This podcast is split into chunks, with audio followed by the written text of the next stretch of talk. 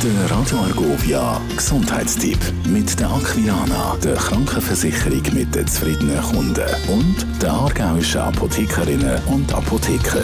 Zu Gast bei mir der Dr. Theo Vöckli, stellvertretend für die Aargauer Apothekerinnen und Apotheker. Theo, schön dich zu sehen. Hallo.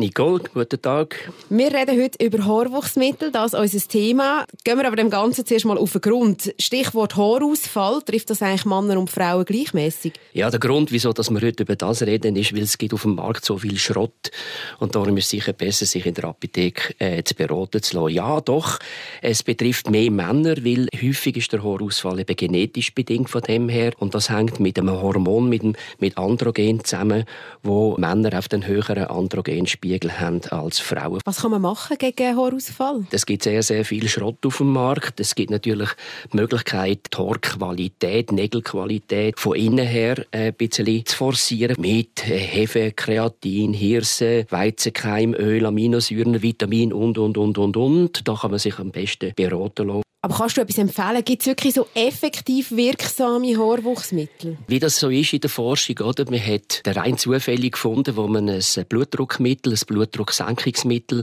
entwickelt hat, dass die Leute auf einmal, dass auf einmal den Leuten Haar gewachsen sind.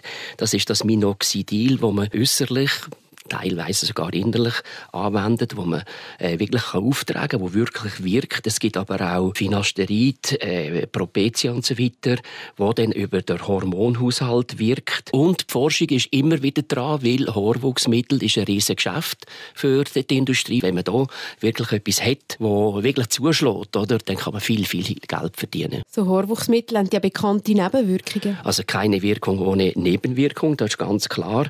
Und jetzt gerade beim Finasterid Steroid gibt es Nebenwirkungen, die Potenzstörungen, aber auch psychische Probleme können durchaus äh, auch auftreten. Also es ist nicht ohne. Alles, was wirkt, ist nicht ohne. Und darum ist es eben gut, wenn man sich beraten lässt.